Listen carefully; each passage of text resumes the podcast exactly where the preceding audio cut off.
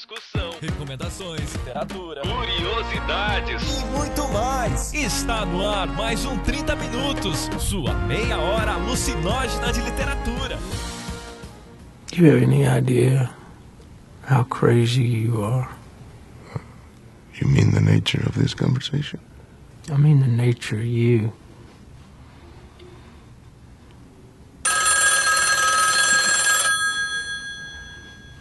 Apresentado por ele, o host mais incoerente da podosfera, Hilton Reis. O que, é o Tommy Lee Jones naquele papel do filme, cara? Eu olho pra ele e eu só consigo lembrar de Mib, Homens de Preto, entendeu?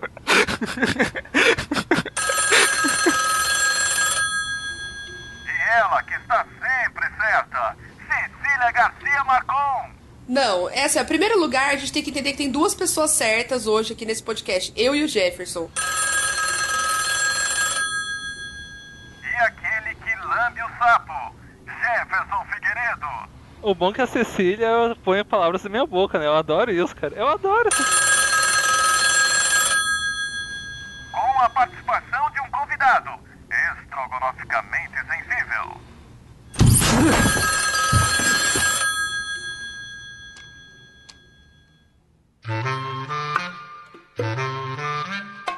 Comentários, jabás e conselhos amorosos. Agora, a sessão de recadinhos. E nos nossos recadinhos de hoje eu estou de volta, já que na semana passada o Beber veio ocupar o meu lugar. Não sei o que isso quer dizer, se isso é algum tipo de, sei lá, algum tipo de golpe de estado que eu vejo aí se formando. Mas tudo bem, né? A gente tá no Brasil, tá tudo bem, tá tudo tranquilo, tudo indo muito bem. E vamos nos nossos recadinhos de hoje é, falar a respeito de uma pergunta que nós levantamos na semana passada, ou na semana retrasada. E a pergunta que nós fizemos há dois casts atrás era se vocês queriam que a gente criasse um padrinho, porque muita gente estava reclamando que o Patreon era só em dólar e o padrinho era em reais, em Dilmas. Muito bem, nós criamos um padrinho, o link vai estar aí no post e só uma nota para vocês que vão olhar que tem as metas lá no Patreon, no padrinho não vai ter essas metas. Por quê? Porque a gente vai somar o valor dos dois lugares para que seja justo, né? Para que a gente não tenha tipo a mesma meta ter que alcançar nos dois lados, assim, não seria muito justo. Então, esse é o nosso recado a respeito do padrinho. Doe no padrinho, doe no Patreon, o importante é dar bastante. É, Ah, é bom. É bem que é bom. Ela, ela, ela veio só pra falar isso, né? É, só, eu gravei isso, eu anotei essa piada, isso tá aqui na minha caderneta de piadas Meu oficial. Deus, que má influência vocês estão tendo. E vocês podem ter ouvido aí uma outra voz, mas a gente não vai apresentar ela agora, porque a gente não é educado aqui no 30 Minutos. A gente deixa ela pra apresentar depois. Quando o programa começar, a gente vai apresentar ela. Jefferson. Falar de dois comentários do último cast. O primeiro, o mais intrigante de todos, foi o do Ivan, que disse, sabe-se lá por que que a Cecília é linda, é bonita. Ivan, Nossa, querido, fale mais. para de usar drogas, você está louco, querido. Eduardo Jorge, sabe aquele meme? Então é você, você está maluco, querido, louco. Não sei se alguém mais desse cast fazer um comentário disso, mas dá tempo ainda de retirar isso. Tá feio, tá feio, tá vergonhoso. Não, não pra Cecília, pra ti mesmo. Calma, Ivan, calma. E ele botou a culpa em mim ainda, disse que foi minha má influência. Não, não, mas tem um outro comentário que eu fiquei. A primeira pessoa que realmente me entende, que foi o Thiago Alves, que ele disse que, o, que um morto muito doido deve ter sido baseado numa morte do Quincas berro d'água, cara. Eu não sou a única pessoa que acredita nessa teoria maluca, cara. Ah, o Finalmente César, alguém. né? Quando assistiu o Quincas Berro da Google, ele falou assim: Ah, nossa, é um morto muito louco. Eu falei assim: É, mas qual que veio uma- primeiro, ó, o a gente- livro a ou o gente- filme? A gente vai formar uma gangue, cara. A gente vai formar uma gangue. Eu, o César e o Thiago Alves, pessoas que têm certeza que o Jorge Amado criou um sucesso de Hollywood. É isso aí, gente. E antes de passar pro nosso programa, eu queria mandar um abraço pro Thiago, que é ouvinte nosso, eu não sei o sobrenome dele, mas eu encontrei ele lá no Daily Coffee. Esse merchan não foi pago, mas é um café bem legalzinho aqui em Blumenau. Eu tava lá com a Ana e ele e a namorada dele vieram falar com a gente, dizendo que ouvem o nosso programa. Eu acho que reconheceram a gente pela voz. Esse mal está se propagando, gente, eu tenho medo disso. Por outro lado, eu acho que é uma conspiração da Ana, porque só quando eu tô com ela as pessoas vêm falar comigo que me reconhecem. Por que será, né? Ela vem, que ela, ela vem falar com a Ana e você tá lá, é outra coisa. Não, as pessoas chegam dizendo que me reconheceram, cara. Eu acho que ela tá contratando pessoas. Veja só o que as pessoas fazem pra me motivar. Ouviu teu Gollum, aí quando chega a Ana, sem algo melhor, eles vão falar com o Gollum. Nossa, que sacanagem, velho. O cara não tem limite nenhum.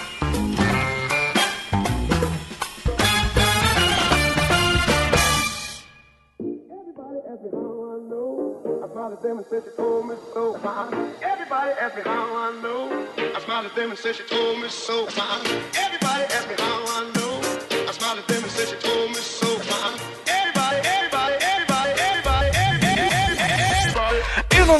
Podcast de hoje nós vamos falar de um livro e de um filme. E para isso nós temos a presença dela, uma presença especial, de uma convidada especial, de uma especialista em cinema. Eu gosto de usar o termo especialista, porque depois a gente pode falar qualquer idiotice, daí a gente bota a culpa na especialista.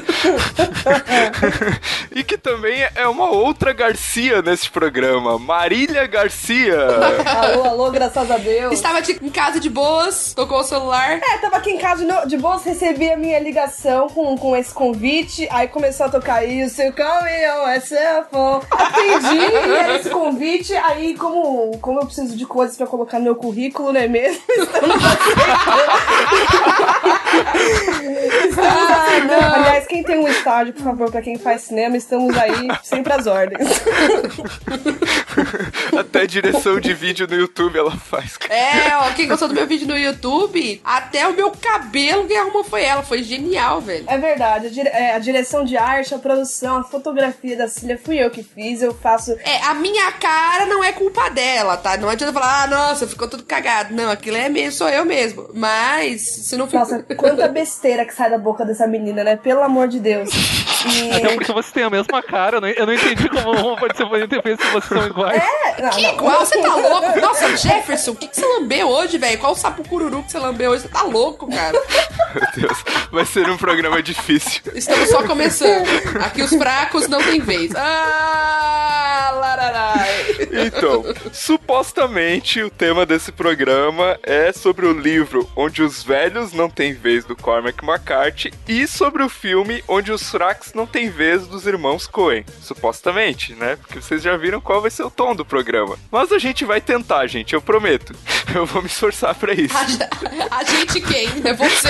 Ah, o Vilto vai tentar ser host. Ah, Faz tá, dois cara. anos que tá tentando e nada. Hoje vai conseguir. Tô mais de 100 programas tentando, né, cara? ai, ai. Mas muito bem, então. Alguém quer dar uma sinopse do livro ou tentar? Vamos começar falando do livro. né? Ah, eu posso fazer de bem de boa. Jefferson, você que sugeriu essa pauta, eu acho. Se eu bem me lembro, esse programa era pra ter saído ano passado. É, pra variar, eu fui, eu fui barrado, mas de boa, tudo É, bem. foi tão barrado que tá saindo o programa. Não entendi, velho. A gente tá fazendo o que aqui você foi barrado? Você tá. Mano, que droga é essa Seja hoje? menos, Cecília. Tem uma fã nesse programa, então eu mereço o mínimo de respeito hoje, pelo menos. Ai, meu Deus. É claro que o Jefferson precisava dizer isso pra todo mundo, né, cara? Mas claro, É cara, é o, é o statement já gravado na internet pro resto da eternidade. O Jefferson tem uma fã que é a minha irmã. Eu preciso dizer o quanto eu me sinto traída nesse momento. Nossa, eu sou fã do Jefferson e sou fã do Murakami. É pra você se matar. Nossa, ô, desculpa. Fatality, momento fatality. Acabou minha vida, né, velho? Eu, eu vou, tá. É uma história bem simples, gente, mas é interessante. Um cara que vai estar andando no deserto lá, caçando, que é o Moss, e ele encontra uns caras mortos e encontra grana no meio dos caras mortos. Que são os traficantes mexicanos lá, que se mataram por qualquer motivo. A história poderia ser. É bem simples, porque ele foge com dinheiro e sai um maluco atrás dele pra resgatar o dinheiro, que é o Anton. E aí eu também conta a história do xerife, do Tom Bell, que vai atrás do, do cara que roubou o dinheiro, que é o, Ro- que é o Moss, e vai atrás do Anton. E, cara, não- eu não vou falar muito porque senão dá muito spoiler. Esse é o tipo de, de história que tu só tem que dar uma sinopse básica, senão, senão tu vira o Adnet já. ハハハ quem não viu isso, cara, ouviu, tu vai colocar no. no- Uma das melhores coisas que eu vi recentemente. é o épico do, de 2016. Nossa, sensacional. Eu posso começar a falar mal do livro já? não? Pode. não. Essa, em primeiro lugar, a gente tem que entender que tem duas pessoas certas hoje aqui nesse podcast. Eu e o Jefferson. Não, no caso eu e Vilton. No caso, No caso, eu e o Jefferson, que lemos o livro, entendemos que isso é uma obra-prima. Eu... Nossa senhora, vocês não sabem de nada. E tem as outras duas pessoas que estão O aqui. bom é que a Cecília põe palavras na minha boca, né? Eu adoro isso, cara. Eu adoro. Jefferson, fique do meu lado ao menos uma vez na vida, por favor. Quanto, quanto? Vamos colocar assim ao vivo e a cores. Quanto, Cecília? Querido, depois a gente negocia porque ultimamente só tô podendo vender o corpo, não tem mais nada. Meu Deus do céu.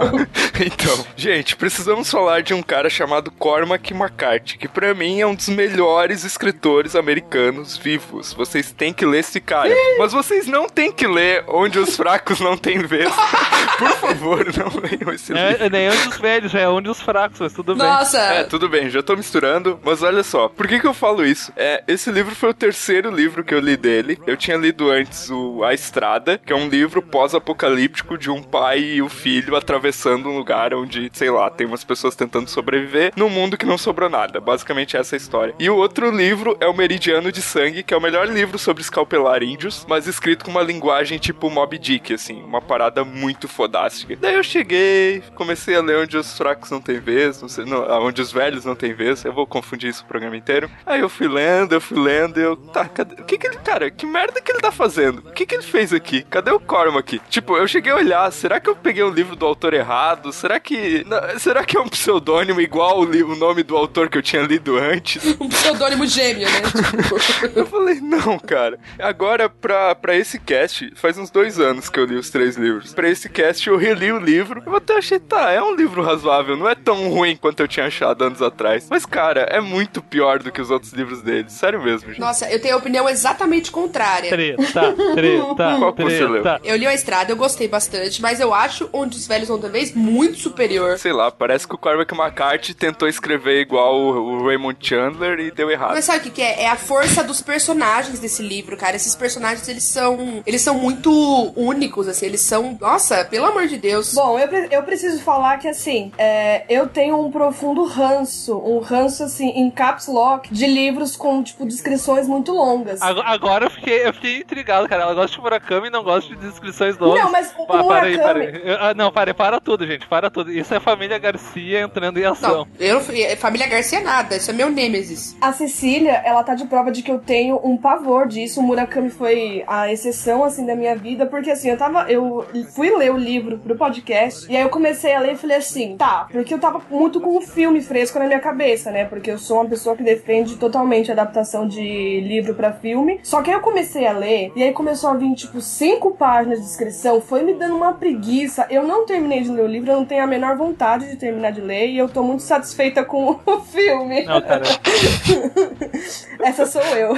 Mas acho que é, é que o filme. Aí é que tá, né? O filme, de muitas maneiras, ele dá uma vida pro, pro livro que é difícil mesmo. Ainda mais que assim, o filme é puta foda. Cara, o livro é sobre velhice, tá? E o filme é sobre o cara querendo pegar o eu, outro. eu não acho isso. Não, eu não acho que é só isso. Eu acho que é isso também, mas. tipo, Não, e, e outra coisa, cara. O que, que é o Tommy Lee Jones naquele papel do filme, cara? Eu olho pra ele e eu só consigo lembrar de Mib Homens de Preto, entendeu? Ah, eu tô- ele pensa no Tommy Lee Jones, cara. Eu penso no Javier Bardem e eu penso que se um dia eu ver ele, eu vou sair Ui, correndo. ui, ui, se eu ver o Javier Bardem vai dar um estrago, filho. Ô, homem, que homem é aquele, pelo amor de Deus. Não, se eu ver ele, se tu segura ele, eu seguro a Penelope Cruz, aí a gente dá certo. Então, eu acho que assim, essa é uma coisa muito comum que as pessoas confundem, mas que tem que desassociar na hora de ver o filme, porque é a mesma coisa que, tipo, que você vê, sei lá, o Will Smith pensar no Fresh Prince toda hora. Você tem que desassociar, senão você não vai conseguir ver filme nenhum com a cabeça fresca. Eu admirei muito o Tommy Lee no papel que ele fez, porque eu acho que o filme é sobre muitas coisas. Ainda mais pensando na linguagem do- dos irmãos Coen. Não acho que seja só sobre o Anton e também não acho que seja só sobre a velhice. E apesar de muita gente falar mal da tradução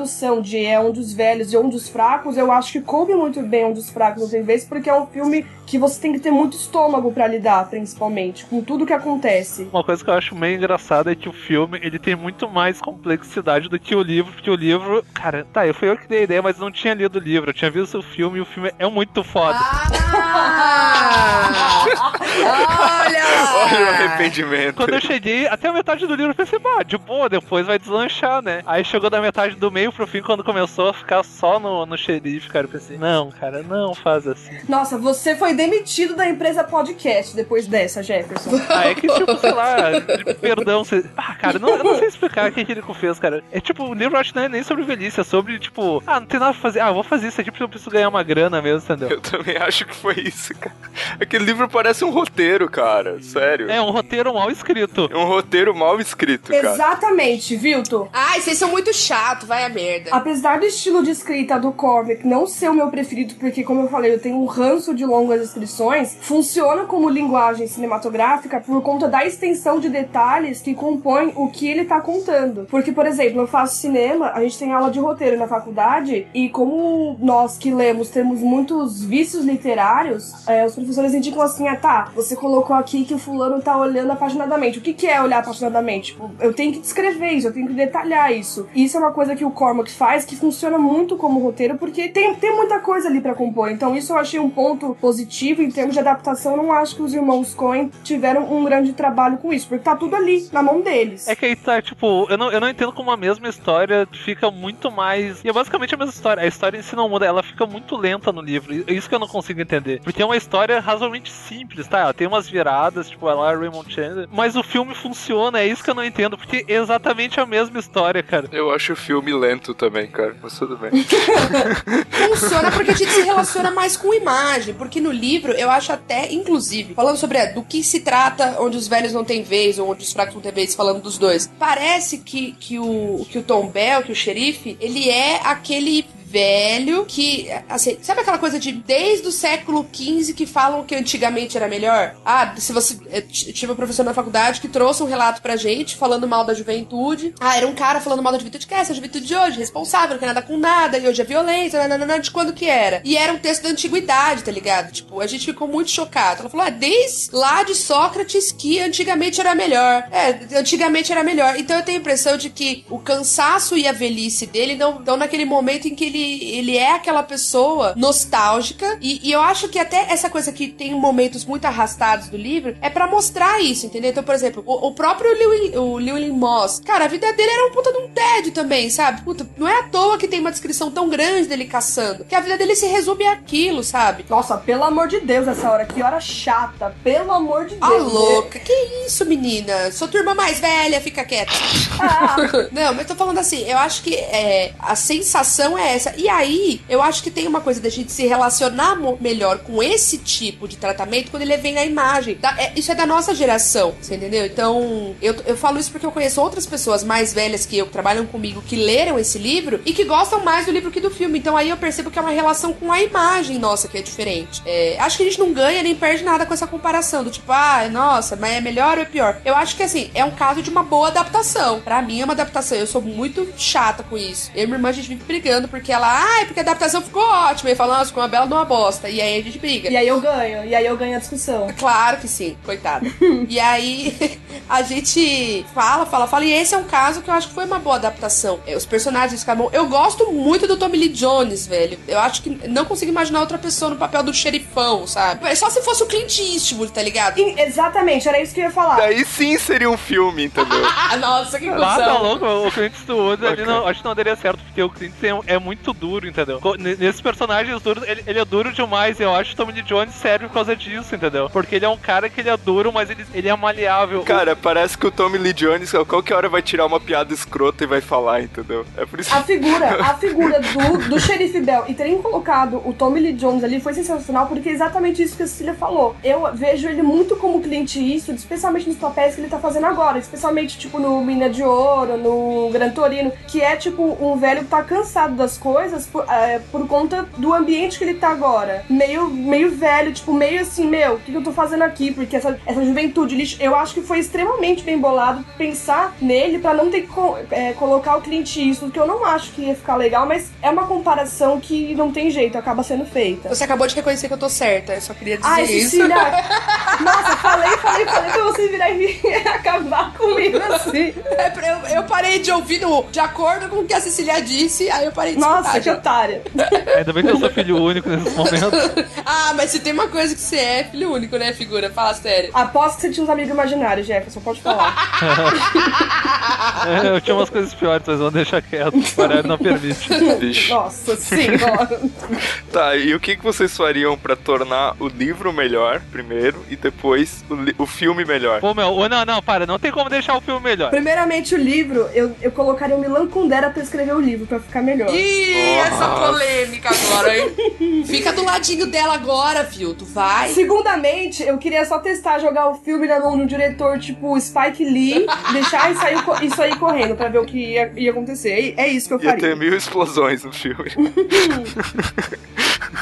É, pelo menos o filme não ia ser tão lento, né? Pelo menos. Isso. você não entendeu o filme, então, porque o filme não é lento.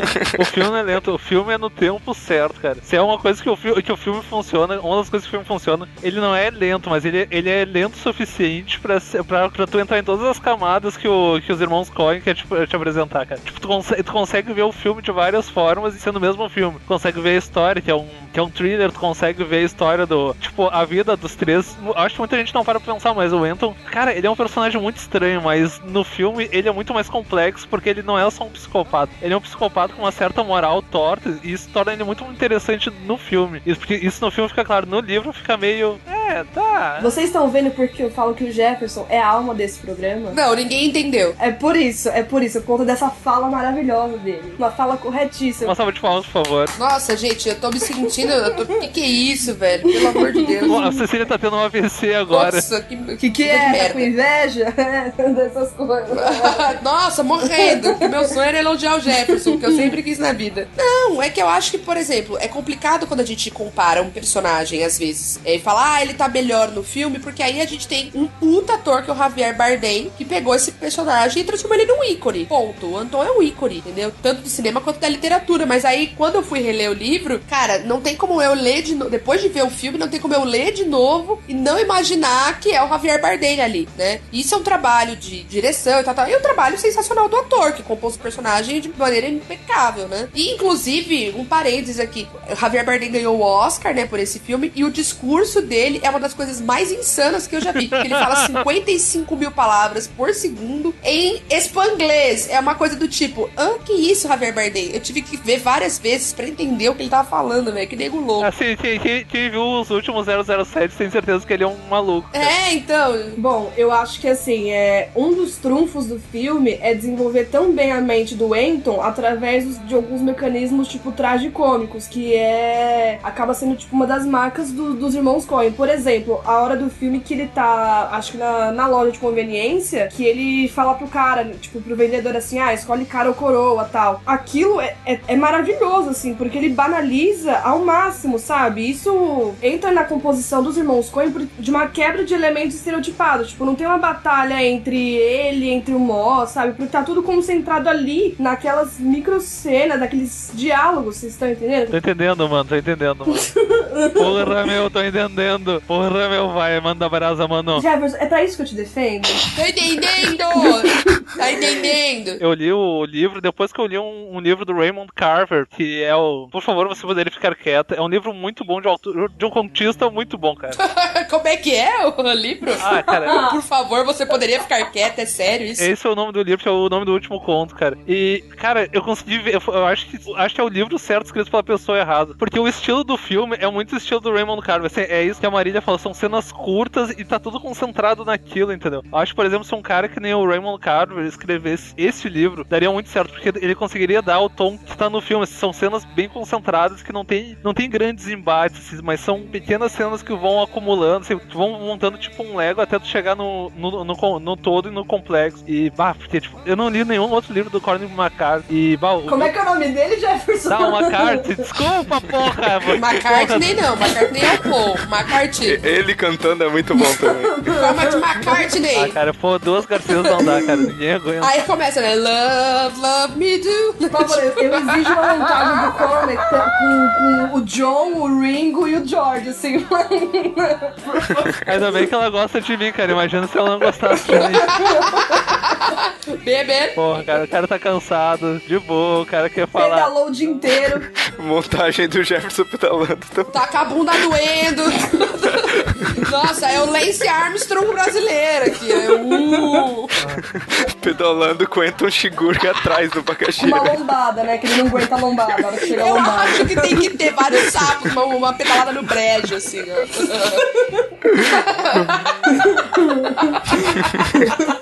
Ai, estou morta, estou morta. acabou. E o respeito já foi há muito tempo, mas tudo bem. Vocês me pagam. Nossa, quando foi que eu tive, querido? Ah, obrigado, Cecília. Agora eu me senti muito melhor. Ah, eu eu acho que esse livro ficaria legal se fosse filmado pelo Tarantino. Aí ficaria legal. Não, mas ó, o cara, não sei, Mar, o que, que você acha do Steve McQueen pra pegar Acho um... que não é a pegada de Steve McQueen. Próximo. Vai, Nossa. ah, depois eu que sou ríspido, né? Não, próximo. Que nojo. E o Woody Allen, que é seu queridinho? Aí o Woody Allen ia virar outra coisa, não, não ia ser a proposta. Ia, o Allen, se fosse o filme do Woody Allen, ia focar na crise existencial que o xerife tava vivendo, em vez de todo a- o resto que tá rolando. Não, não. Não, não, cara. Se fosse o filme do Woody Allen, na boa, cara. É, o quantos anos faz que o pau do cara não sobe, né? Ia ser isso. Os problemas sexuais do xerife, né? Ô meu, se fosse um filme do Woody Allen, cara, o Anton não faria nada, porque ele estaria se pensando, pensando, bah, faço ou não faço? Mas por que diabo eu tô fazendo isso? Aí ele olhar, olhar pra câmera e dizer, apontando aquele coisa de ar, o que, que vocês acham disso? E apontar, tipo, opa, matei vocês, desculpa. Isso, isso que o Jefferson falou é um, é um stand-up comedy. O filme do Allen não é assim, de, parar, olhar, olhar, apontar pra câmera e falar. Não é isso, tá tudo errado. Vocês estão tudo errado, gente. Que isso? Que isso, amiga? Que isso, amiga? Calma. Jovem, vamos conversar, vamos falar de Anyhow um pouco. Não, eu não sei, mas uma coisa que, você, que a gente tinha conversado antes do cast, a minha irmã falando sobre o diretor, ele falar o quanto os irmãos Coen são foda e o quanto eles são largados, né? Tipo, ninguém dá bola pra Qual, eles. qual que foi outro filme que eles fizeram? Pô, meu, tu, ô, outro filme, cara, eles fizeram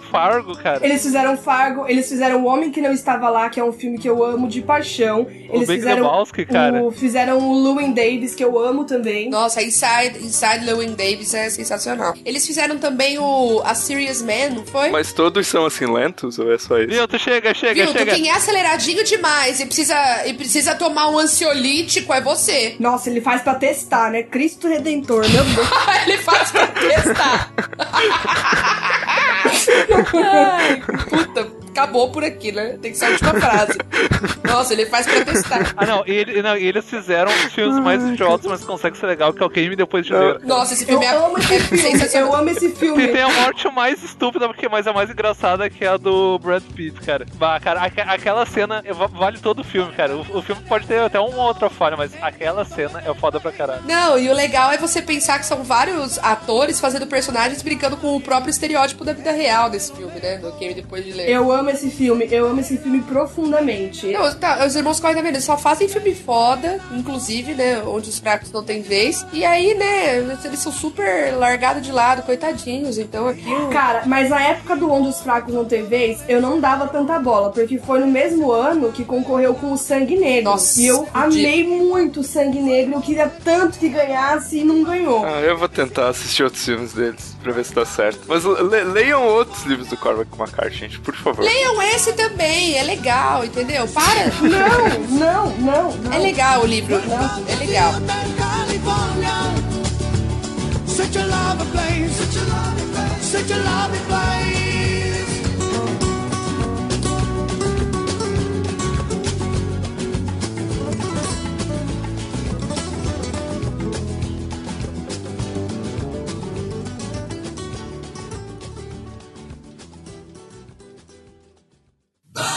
bicycle, bicycle, bicycle. I want to ride my bicycle.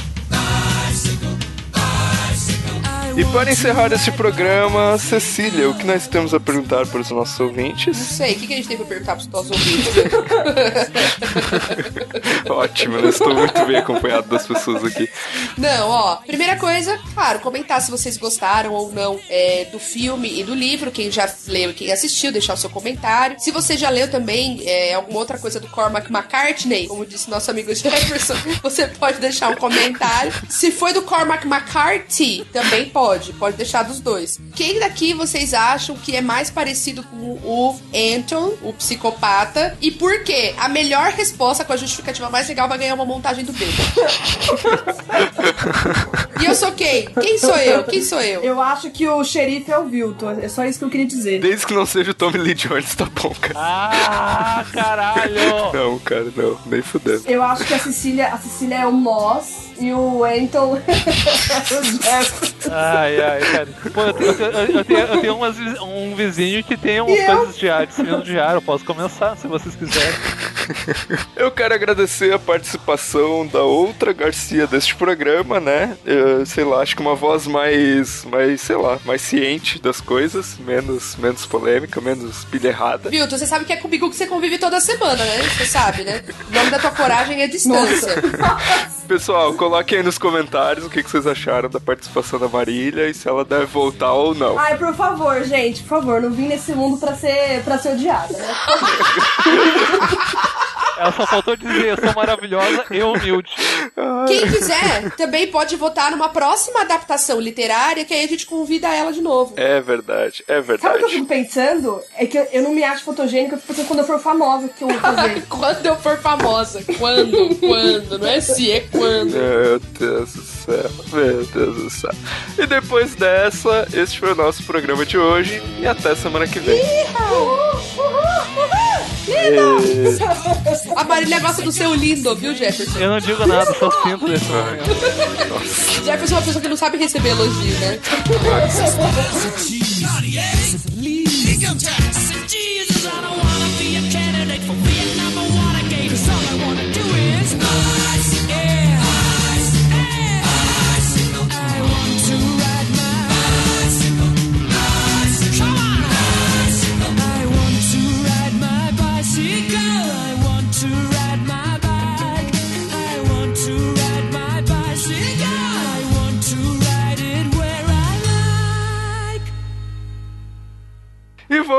recadinhos de hoje. É, falar a respeito de uma pergunta que nós levantamos na semana passada, ou na semana retrasada. Alguém tá com serrote aí?